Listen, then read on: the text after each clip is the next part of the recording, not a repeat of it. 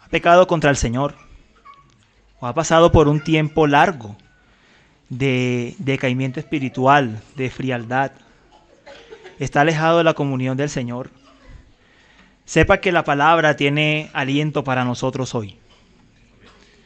Les pido que por favor me acompañen al libro de Ruth. Vamos a estar en el libro de Ruth día de hoy. Vamos a hacer lectura de los versículos 1 al 6 del libro de Ruth.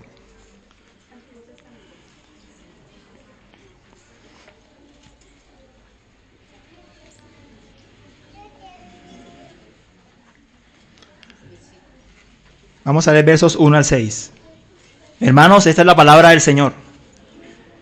Aconteció en los días que gobernaban los jueces, que hubo hambre en la tierra, y un varón de Belén de Judá fue a morar en los campos de Moab, él y su mujer y dos hijos suyos.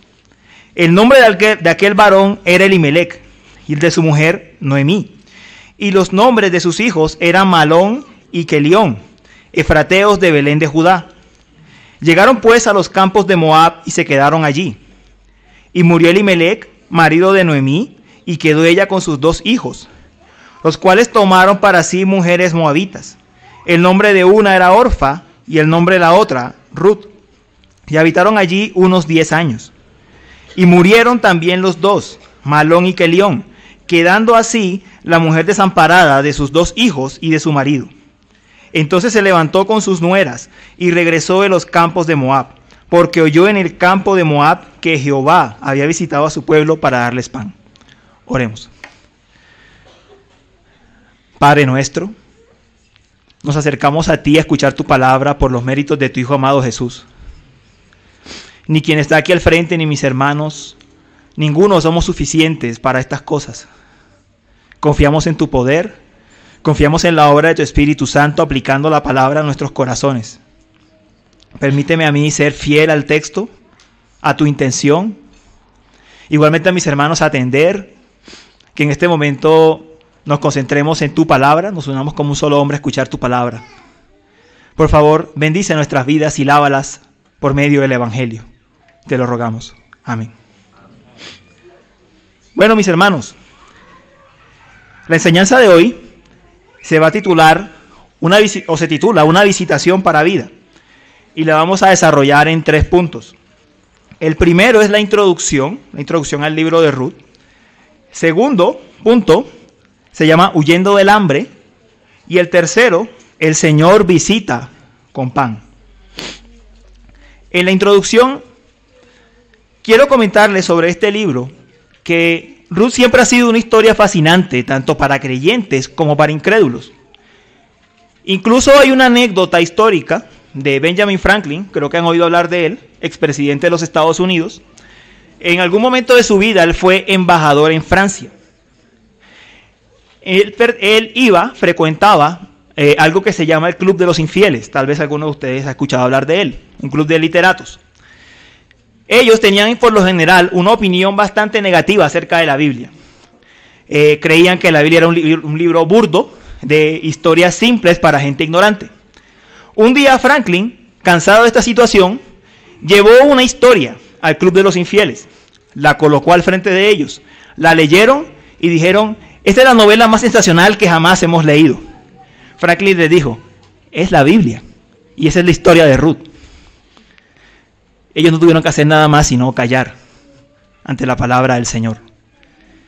Sin lugar a dudas, Ruth es un libro fascinante, es una historia de amor. Creo que a todos nos gustan las historias de amor, pero debemos recordar que aunque el paquete que se nos muestra es el de una historia de amor, estamos hablando del libro del pacto de Dios.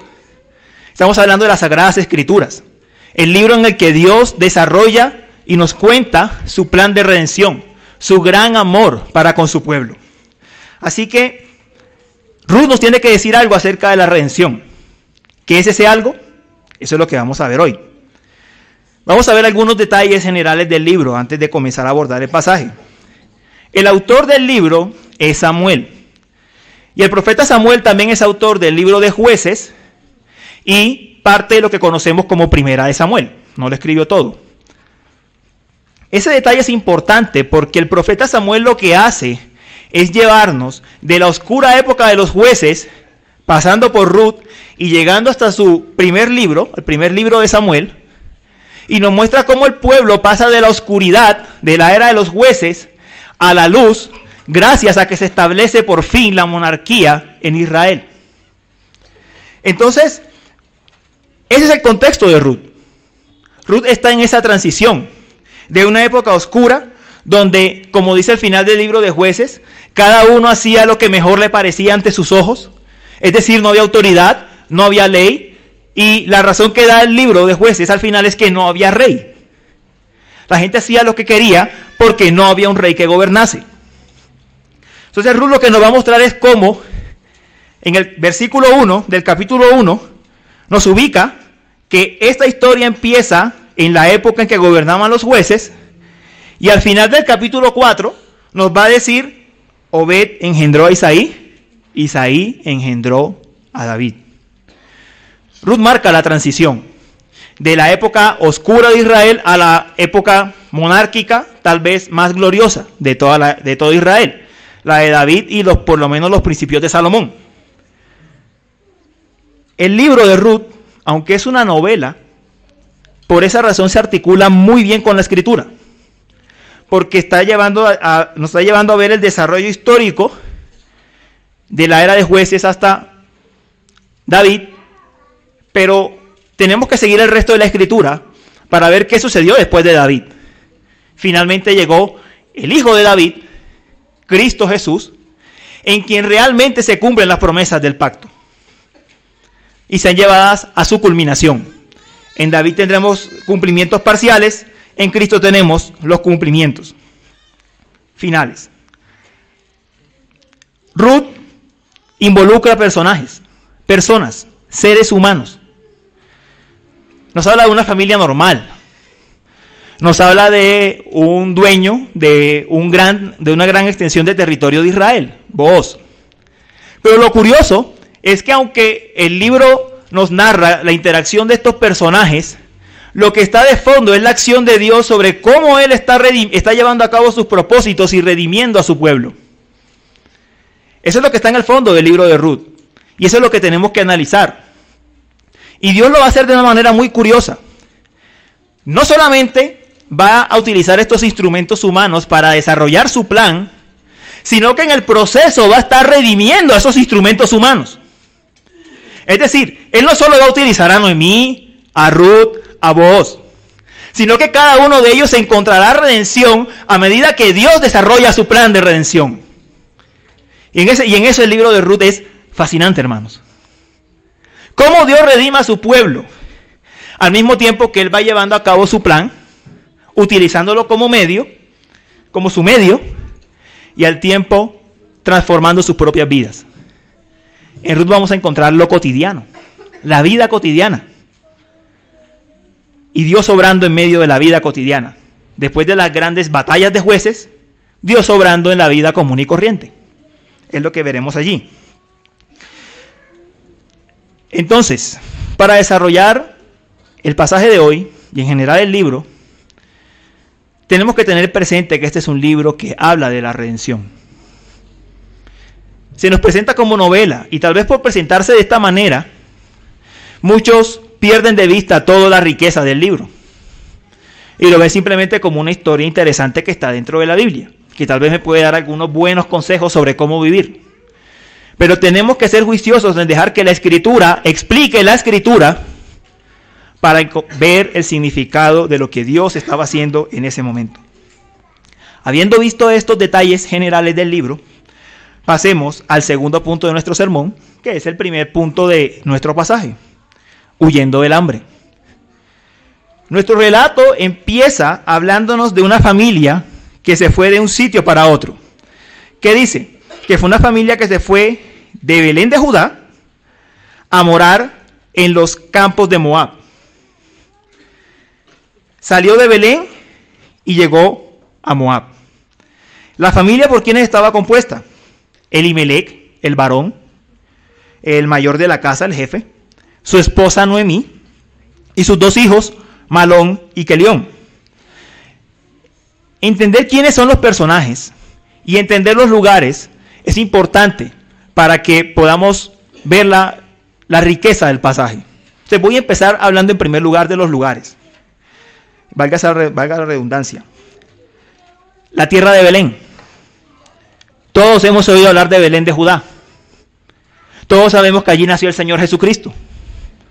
Y también nacería David, el personaje que es finalmente el protagonista secreto de Ruth, quien aparece al final. Belén significa casa de pan o casa de la abundancia o casa de la descendencia. Como todos los lugares bíblicos, su nombre tiene una historia que hay que comprenderla. En Génesis 36, versículos 16 al 19, no lo voy a leer, se nos cuenta que en ese lugar, que se llamó en ese pasó a llamarse Belén, Raquel, quien tenía dificultades para tener hijos, tuvo a su segundo hijo, a Benjamín. De hecho, ella lo llamó Benoni, hijo de mi tristeza. Y Jacob fue quien le cambió el nombre, a Benjamín. Desde ese momento, ese lugar obtuvo ese nombre, Belén. ¿Por qué? Porque Dios hizo algo especial en ese lugar. Dios obró allí para darle a una mujer que no podía tener hijos o que tenía dificultades para dar hijos, una descendencia. Eso en la historia de Israel en el antiguo pacto, ¿en qué se reflejó? Bueno, Belén era un lugar donde había mucha abundancia de comida. De hecho, era el lugar donde se producía gran parte de lo que eran los productos agrícolas, el trigo, la cebada, etc.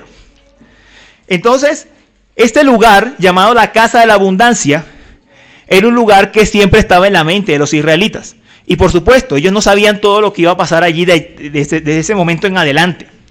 Pero lo que sí sabemos es que ese lugar tan abundante, tan especial para Israel, porque era la fuente principal de, de provisión de alimentos, repentinamente se convierte en el lugar de la escasez. Y esto sí que es paradójico. Como el lugar rico, fértil de la nación, se convierte en un lugar de miseria. Si entendemos esto a la luz del pacto y a lo que el nombre de Belén significaba, eh, tenemos que ver que entonces la condición de Israel estaba muy mal. Si el lugar donde había la mayor provisión de alimentos, como una muestra de ser el lugar de la descendencia, estaba vacío, seco, con escasez de comida, es porque las cosas andaban muy mal. Déjenme le explico eso. La ley decía que Dios disciplinaría a su pueblo si desobedecía, y recordemos que estamos en la era de los jueces, lo disciplinaría cerrando los cielos para ellos. Literalmente un pasaje dice que los cielos se convertirían como en, como en una pared de bronce. No darían lluvia. Lo que estaba sucediendo en Belén y en todo Israel era producto de la disciplina de Dios sobre su pueblo. Su pueblo se había alejado del pacto. Ustedes recuerdan lo que sucedía en la era de los jueces. Eran ciclos de apostasía, rebelión. Luego el Señor levantaba un libertador y la situación se normalizaba por algunos años pero nuevamente el Señor caía en, el pueblo caía en rebelión y apostasía. Que esto le haya sucedido a Belén significaba que todo es, toda la historia había llegado al colmo. Otro detalle de Belén. En los capítulos 16 al 21, perdón, 19 al 21 de jueces, se nos relatan dos historias que parecen ser muy raras para cerrar el libro de jueces. La historia de un levita que va a la casa de un hombre llamado Micaía y se convierte en, un administrador o en un ministro del santuario de Micaía. Y la historia de un hombre que sale de Belén y a quien le mata a su mujer y se ocasiona una guerra que acaba con la tribu de Benjamín. Los dos eventos sucedieron en Belén. No es casualidad que estén ubicados justo al final de jueces y que luego Samuel en Ruth diga, aconteció en los días de los jueces, que un hombre salió de Belén. La historia es continua. Nos está llevando a ver que la condición de decaimiento espiritual era tal que Belén se había convertido en un lugar de asesinatos, idolatría, de muerte. Hablemos ahora de Moab. Moab se encontraba a 121 kilómetros de Belén. Bastante distancia, por cierto. Estaba bastante lejos. En Moab, particularmente, nosotros encontramos muchos datos históricos que no nos dejan ver nada bueno de ese lugar.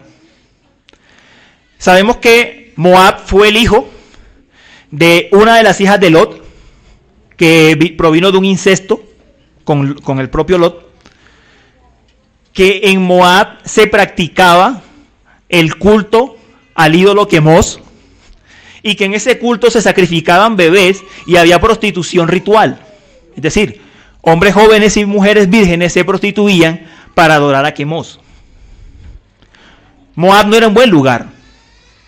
De hecho, en la historia de Israel hubo acontecimientos adicionales acerca de Moab que nos llevan a ver que realmente era un lugar terrible y hostil hacia los israelitas. Por ejemplo, los moabitas no dejaron pasar a los israelitas por su territorio para que llegaran a la tierra prometida. Los moabitas le pagaron a Balaán para que maldijera Israel. Y cuando Balaán no pudo maldecir Israel, resulta que entregaron a sus propias hijas para que fornicaran con los israelitas. Realmente había una relación de odio de los moabitas hacia los israelitas.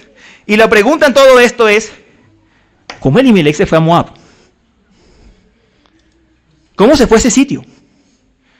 Pues no era, solamente un sitio hostil y pagano, algo de por sí ya terrible, sino que era incluso peligroso para un israelita.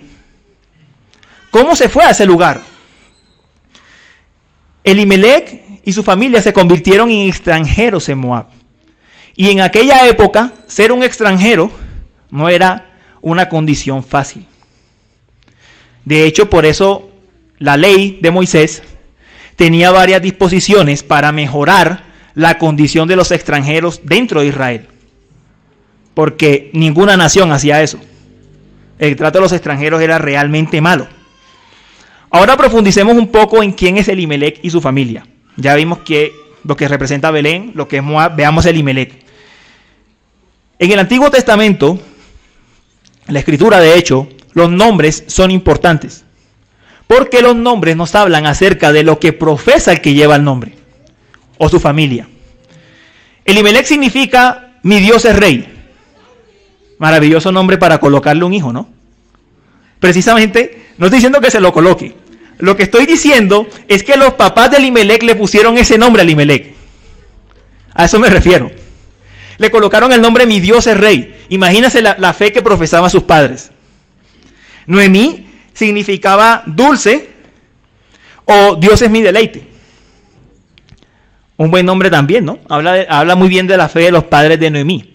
Ahora mire cómo se llamaban los hijos de Elimelech y de Noemí. Se llamaban Malón y Kelión. Eh, en primer lugar, esos no son nombres israelitas, no son nombres hebreos, son nombres cananeos. Y los nombres no significan tampoco nada bueno. Malón significa enfermizo y Kelión significa destrucción. No son nombres agradables, ¿no? Podemos ver allí una familia cuya, cuya fe no pasa de una generación a la otra. Y a medida que desarrollamos el pasaje vamos a ver cómo el Señor nos muestra claramente la condición espiritual de esta familia. El pasaje nos va a mostrar que posiblemente entre, esa familia, salvo Noemí, ninguno era verdadero creyente. Así de grave era la condición. Ellos salen de Canaán, se van de la tierra prometida. En Canaán, hermanos, hay que entender algo importante acerca de Canaán. Canaán no es un simple país, no era un simple país en el Antiguo Testamento, en el Antiguo Pacto. No es como vivo en Colombia y me voy para Venezuela, o estoy pasando mal en Venezuela y me voy para Colombia. No. Canaán era el lugar donde los israelitas habían sido llevados para disfrutar de comunión especial con el Señor. De hecho, es muy probable que Canaán sea el mismo Edén. Lo que en, lo que en Génesis 1 al 3 se llama Edén, sea Canaán. En ese lugar Dios manifestaba su presencia de manera especial. En ese lugar los israelitas tenían una herencia. En primer lugar, una herencia física. En la ley de Moisés dice que a las familias se les entregaban territorios, casas que debían pasar de generación en generación. Es un tipo de nuestras moradas eternas que Cristo ha ido a prepararnos. Es un tipo, una representación de eso. No solamente eso, en Canaán era el lugar donde el pueblo tenía que esperar a su Mesías. El pueblo no tenía, no tenía la orden de salir a las otras naciones a vivir, etc. El autor de Hebreos nos dice que los israelitas en Canaán no habían alcanzado el reposo. Lo dice en Hebreos 3 y Hebreos 4. Ellos no habían alcanzado el reposo. Es decir, los israelitas no habían alcanzado el reposo eterno que Dios había prometido a su pueblo en ese lugar. Es más, David escribiendo en su generación, David escribiendo justamente en el Salmo 95, le dice a la generación de su pueblo que no pequen como los israelitas del desierto, que no alcanzaron el reposo. ¿Qué es lo que le está diciendo implícitamente? Nosotros todavía tampoco hemos alcanzado el reposo. Es lo que está diciendo David. El pueblo debía permanecer en Canaán, esperando la entrada en el reposo eterno, esperando a su Mesías que le daba reposo eterno. Pero Elimelech no hizo eso. Elimelech se fue. Rechazó la herencia eterna, rechazó la espera en Cristo y rechaza al mismo tiempo la herencia de la casa, del terreno que él tenía por pertenecer a uno de los clanes de Israel. Hermanos, las promesas del pacto le han sido reveladas a esta familia, le han sido entregadas, han nacido dentro del pueblo del pacto y sin embargo ellos se van a Moab. Y Moab no es visto de manera agradable. Allí murieron Elimelech y sus hijos. Lo que el relato nos muestra es que era, Moab era una tierra de muerte. Allí no había vida. Y si nos vamos más lejos, podemos notar que Ruth no pudo tener un hijo en Moab de su esposo. Desde luego, entendamos esto tipológicamente. Dios había dicho que permanecieran en la tierra. Ellos no permanecieron en la tierra. Y tenían que acarrear las consecuencias de sus pecados. Han apostatado de la fe. Hermanos, nosotros tampoco estamos exentos de la apostasía. Póngase en lugar de Elimelech por un momento. Veámoslo desde el punto de vista humano. Dejemos que nos toque a nosotros. ¿Alguno de nosotros ha pasado dificultades económicas serias? ¿Graves? ¿Cuántas personas no, no, se han ido de la iglesia porque han pasado una dificultad económica y le ofrecen la maravillosa oportunidad de negocios o de trabajo de su vida? Se alejan de la fe en el Señor tal vez un trabajo eh, que no es legal, o que sí es legal, pero que por las condiciones del trabajo lo aleja de la fe. Por ejemplo, trabaja el domingo, por poner un solo ejemplo. A todos nos puede pasar esto. Esto no se trata solamente de Elimelech. Esto nos puede pasar a ti y a mí. Es el riesgo de la apostasía. Abandonar las promesas en Cristo porque el mundo y cosas que tal vez no son necesariamente malas nos ofrecen más estabilidad. Nos ofrecen que vamos a estar mejor. Esa es la, decisión de Elimelech y su familia. Estar entre lo bueno y lo mejor. Y esas decisiones no son tan fáciles. Es fácil distinguir entre lo bueno y lo malo. Y en el caso de Elimelech hay un poco de ambas cosas. Pero no es tan fácil distinguir entre lo bueno y lo mejor. Porque cuando lo bueno se nos presenta en un paquete atractivo, nos confunde. Este es el caso de Elimelech. No recordó las promesas que tenía en la tierra prometida. No recordó la herencia eterna que se le prometía en Cristo, el reposo eterno. Y entonces se va. Y las escrituras no dan que gustaron del don celestial, eh, gustaron de la palabra, de los poderes del siglo venidero, y del Espíritu Santo, no en el sentido que eran salvos, sino que pertenecían a la congregación, eh, es difícil que sean renovados para arrepentimiento. Primera de Juan, en el último capítulo, dice que yo no digo, dice el apóstol, yo no digo que oren por los apóstatas. Yo no les digo que oren por él. Si quiere hágalo, pero yo no le digo que lo haga. La apostasía es un pecado grave, hermanos. Y esto sucede en una situación cotidiana como esta. Ahora, el Señor comienza a tratar con esta familia. Esta familia del pacto se ha ido. El Señor empieza a tratarla. ¿Y qué es lo que hace? Dice el pasaje en el verso 3 que murió Elimelech, marido de Noemí, y lo enfatiza. Ya diré por qué. Muere la cabeza de familia. En aquellos tiempos no era como hoy. Hoy una mujer soltera o viuda puede trabajar y trabaja en unas condiciones parecidas o iguales a la de los hombres, con derecho a la misma remuneración y demás. En aquellos tiempos, cuando una mujer quedaba viuda, caso de Noemí, lo único que le quedaba era mendigar o tal vez, si es un poco, era un poco más joven, casarse con un cuñado que quisiera eh, incorporarla a la familia. Eran las únicas alternativas que tenía. Pero ya sabemos que Noemí es una mujer anciana. Esa no era una posibilidad para ella. Entonces Noemí queda sola.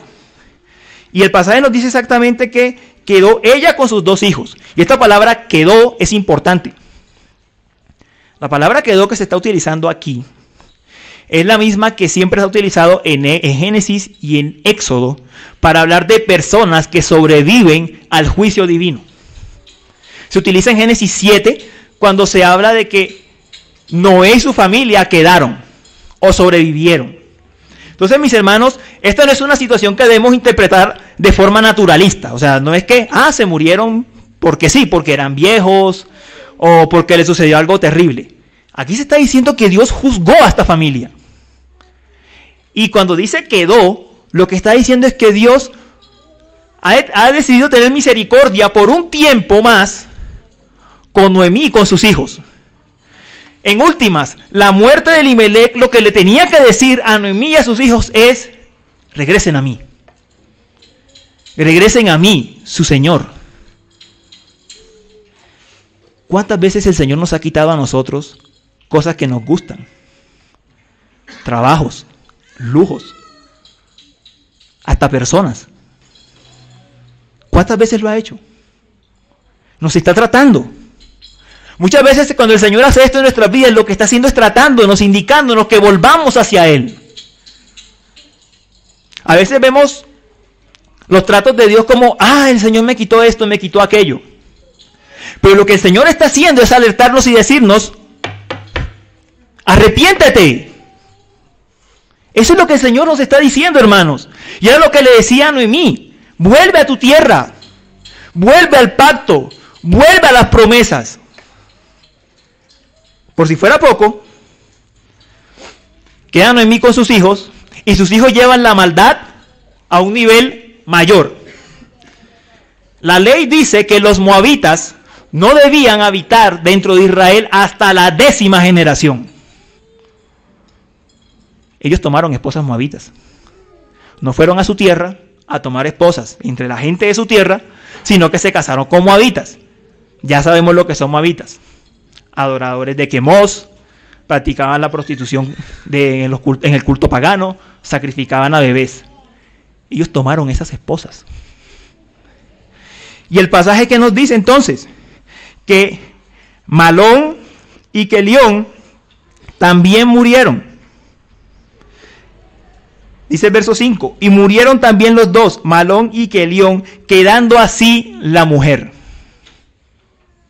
Vuelvo a utilizar el mismo término quedó. Dios otra vez ha librado del juicio divino a Noemí. Y con la muerte de los hijos está haciendo otra vez, arrepiéntete Noemí. Eso es lo que está diciendo. Arrepiéntete Noemí. Noemí entonces está sola. No tiene un esposo que provea por ella. Ya no le queda ninguno de sus hijos para que cumpla ese papel. ha rechazado el pacto, las promesas, la tierra. De hecho, se queda sin territorio, que es lo que desarrolla después todo el libro de Ruth. Tuvieron que redimir el terreno. Noemí queda sin nada. Y Dios está diciéndole, Noemí, arrepiéntete. Deja esa vida. Deja de vivir en Moab y regresa a mí. Es una hija del pacto, hermanos. No se nos olvide. Es una persona que vivió en la iglesia. Y allí está. Diez años en Moab. La paciencia del Señor es muy grande. Diez años. Hermano, ¿con cuántos días, meses o años el Señor no ha tratado con nosotros pacientemente para que seamos conducidos a arrepentimiento? Y nosotros seguimos tercos, obstinados en nuestros pecados. Pero el Señor le dice, ven a mí, regresa, vuelve a mí. Y entonces, mis hermanos, ella estando en Moab, escucha algo. Dice el verso 6. Entonces se levantó con sus nueras y regresó de los campos de Moab, porque oyó en el campo de Moab que Jehová había visitado a su pueblo para darles pan. Con eso vamos al siguiente punto. El Señor visita con pan. Noemí se levanta. Está en tierra de muerte. Está en Moab. Pasando una condición difícil. Está lejos del lugar donde Dios manifiesta su presencia de forma especial y particular. Escucha que el Señor ha visitado a su pueblo para darle pan. Primera pregunta, hermanos. Esa no era la época de las telecomunicaciones. ¿Cómo yo, Noemí? ¿Alguien fue a decirle? En Moab se estaba contando que el Señor visitó a su pueblo con pan. Solo eso es asombroso. Hermanos, son 121 kilómetros de Moab a Belén. Dios buscó a su hija. Dios la buscó y le dijo, 121 kilómetros. Hermanos, ¿usted está viendo esto? Todo lo que hizo el Señor para buscar a una de sus ovejas. El Señor deja las 99 y va por la oveja, hermanos. Hermanos, cuando el Señor me rescató, yo vivía en Medellín. No me pregunte cómo escuché el Evangelio porque nadie me lo predicó. Yo vivía en Medellín. Allá trabajaba con una vida desordenada, disoluta. El Señor me rescata y el Señor hace algo muy concreto. Me quita el trabajo en Medellín. A los dos días me da trabajo en Cartagena, en mi ciudad. Y cuando yo llego a mi casa, la primera persona que llega a visitarme no es uno de mis amigotes de la vieja vida es un hermano que se había convertido hace muy poco a la fe. El Señor me llegó a buscar. Y esa es la historia de nosotros. El Señor te busca, hermano. Y el Señor busca al apóstata, al que se ha alejado. Y si tú te has alejado del Señor, mira cómo el Señor busca a su pueblo. El Señor te está buscando hoy para que te arrepientas y vuelvas a Él. No tienes que caminar 121 kilómetros, hermano. Cristo está disponible. El lugar santísimo. Miremos bien lo que significa esta palabra visitar, porque es fundamental para el pasaje. Cuando las escrituras dicen que el Señor visita a su pueblo, este término indica que en una situación difícil, imposible desde el punto de vista humano, Dios obra a través de su providencia especial para llevar adelante sus planes redentivos. Para que tengan una idea, en Génesis 21, verso 1 se nos dice que Jehová visitó a Sara para que diera a luz. Pregunta, ¿era posible que Sara diese a luz? No, Dios la visitó y le dio el hijo de la promesa. En Génesis 50, versículos 24 al 25, José le promete al pueblo que el Señor los visitaría en Egipto cuando estuviesen en esclavitud. Pregunta, ¿era posible que Israel saliera de la esclavitud? No. El Señor mueve la historia y lo he venido a visitar. Entonces cuando Noemí escucha que el Señor visitó a su pueblo, hermano, no piense que simplemente venía a darle pan. Él venía a cambiar la situación de oscuridad de la era de los jueces. Lo que se nos está anunciando es la redención del pueblo de Dios. Y eso fue lo que escuchó Noemí. Dios viene a redimir a su pueblo, yo voy para allá. Porque también puede redimirme a mí. Eso fue lo que hizo. esto es lo que hace toda la diferencia en esta pequeña frase. Ahora, el pan, ciertamente, era una necesidad de Israel. No habían alimentos, había escasez. Pero cuando Dios había sus cielos en otras situaciones de Israel para proveerles nuevamente alimento, Él no utilizaba la palabra visitó. La utiliza aquí. ¿Y por qué la utiliza aquí? ¿Qué es lo que va a suceder debido al regreso de Noemí con Ruth? Lo que va a suceder es que Dios va a levantar a su rey, a su linaje prometido. Va a levantar a David y desde luego, en los lomos de David está Cristo. Eso es lo que va a hacer. Eso es lo que Noemí escucha. Dios visitó a su pueblo, claro, ya no sabía cómo. Pero el escuchar la palabra visitó, le debía recordar que Dios visitó a su pueblo en tierra de Egipto y lo libertó. Que Dios venía a librar a su pueblo. Y por esa razón, Noemí se levanta. Noemí cree el Señor prepararía el camino para dar. Dios está levantando en un sentido a Cristo allí. El Señor está preparando el camino. ¿Cuál era el problema de en la era de los jueces? No había rey, cada uno hacía lo que bien le parecía. Entonces, como no había rey, Dios va a levantar el rey. No lo puede levantar entre ellos. No hay nadie.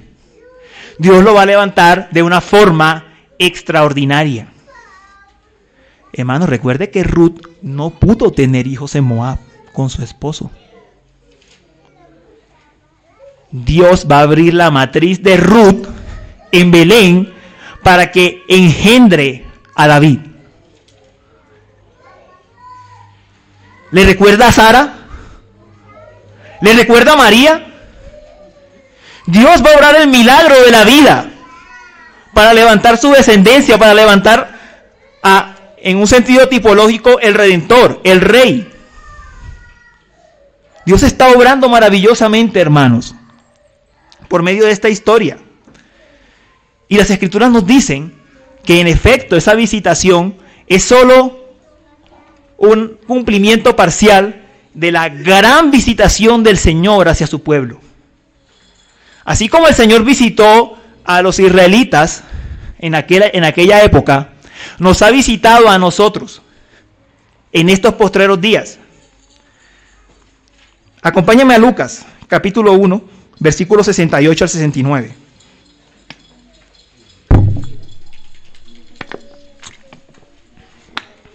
Lucas 1, versículos 68 al 69.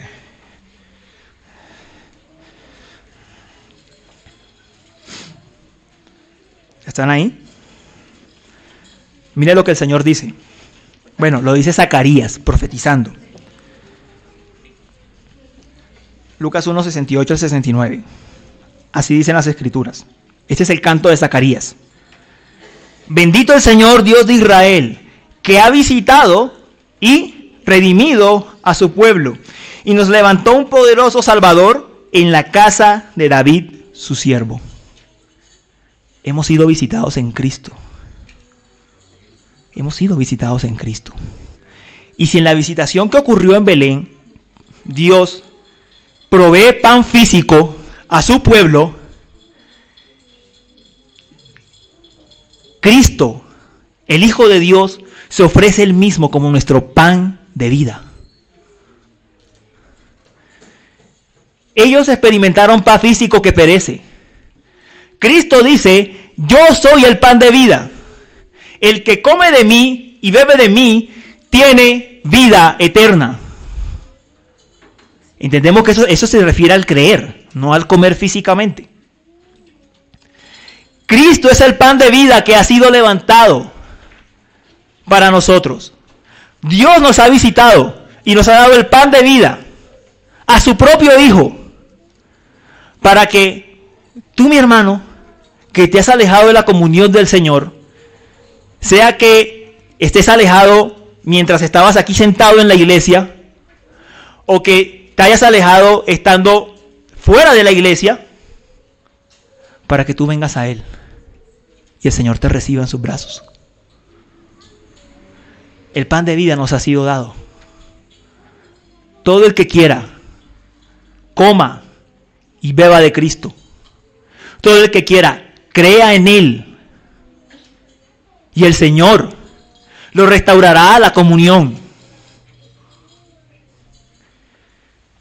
¿Estás esperando la visitación del Señor? Te tengo buenas noticias. El Señor ya nos visitó. Y lo que tienes que hacer es volver a Él.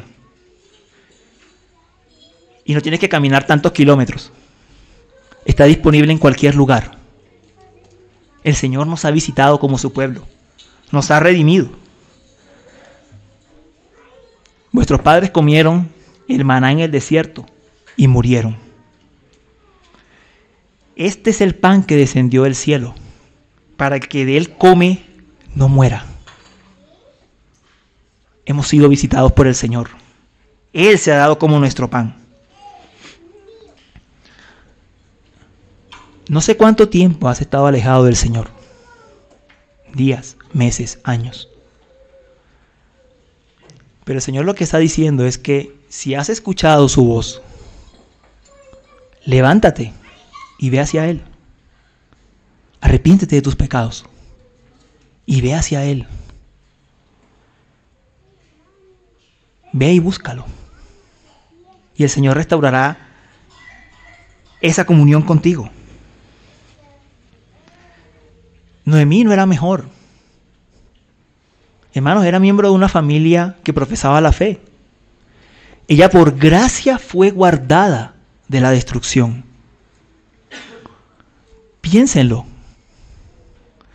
Si el Señor te ha permitido, aunque estás alejado o alejada de Él, seguir hasta hoy aquí, es porque te ha extendido su misericordia para que te arrepientas y vuelvas a tener comunión con Él. No te dejes endurecer por el engaño del pecado. No te dejes endurecer por el engaño del pecado. Una mujer vieja, sola, que había perdido su territorio y que no podía trabajar en Israel. ¿Ustedes creen que ella tenía puesta la mirada en el pan? ¿Qué posibilidades tenía Noemí? Hasta se podía morir en el camino.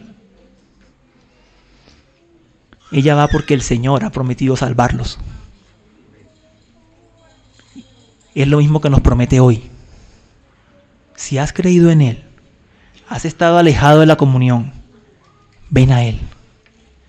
Arrepiéntete y restaura tu comunión con el Señor. Todos nosotros, si fuésemos dejados a nosotros mismos, seríamos como Elimelech, Malón y Kelión. Moriríamos el Señor nos ha preservado por gracia. Y ahora, si entre nosotros hay no creyentes, quiero que mire el final del el verso 6. Entonces se levantó con quién? Con sus nueras. ¿Con quiénes? Orfa y Ruth. Paganas. Sacrificaron bebés. Se prostituyeron en el culto religioso escucharon la voz del Señor y fueron. No importa cuáles sean tus pecados, mi amigo que nos visitas. Yo creo que ninguno de nosotros tiene un prontuario tan serio como el de Orfa y Ruth. Creo que ninguno de nosotros lo tiene. Mira estas grandes pecadoras cómo se levantan cuando escuchan que el Señor ha visitado a su pueblo y van con Noemí. Mi amigo que no has creído, yo no sé cuáles son tus pecados. El Señor sí los conoce. Pero lo que el pasaje nos está diciendo es lo que sucedió muchos años después con Mateo. Mateo era un recaudador de impuestos, un ladrón. Cristo le dijo, sígueme. Él dejó la mesa y se fue con Cristo. Eso es lo que nos está diciendo el Señor con Orfa y Ruth. Que luego veremos que la fe de una era verdadera y la de la otra no. Eso, sigue en el desarrollo del libro. Pero ninguno está lejos de la gracia de Dios. Ni siquiera estas dos moabitas, sacrificadoras de bebés, que se prostituyeron en el templo. Nadie está lejos de la gracia de Dios, mis hermanos. Y mis amigos que nos visitan. Oremos.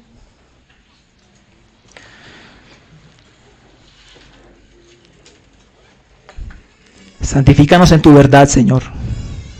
Tu palabra es verdad. Renueva nuestra comunión contigo. A todos los que hayamos andado caídos, divagando con nuestro corazón dividido entre el mundo y tú, y tú, Señor, y tu persona. Por favor, ayúdanos. Aplica la palabra a nuestros corazones. Sella la, ese arrepentimiento genuino y la promesa del perdón para que volvamos a caminar contigo. Ruego por los que se han apartado y ruego por los que no han creído, para que como Ruth y Orfa también se levanten y te sigan. Te lo rogamos, Señor. Amén.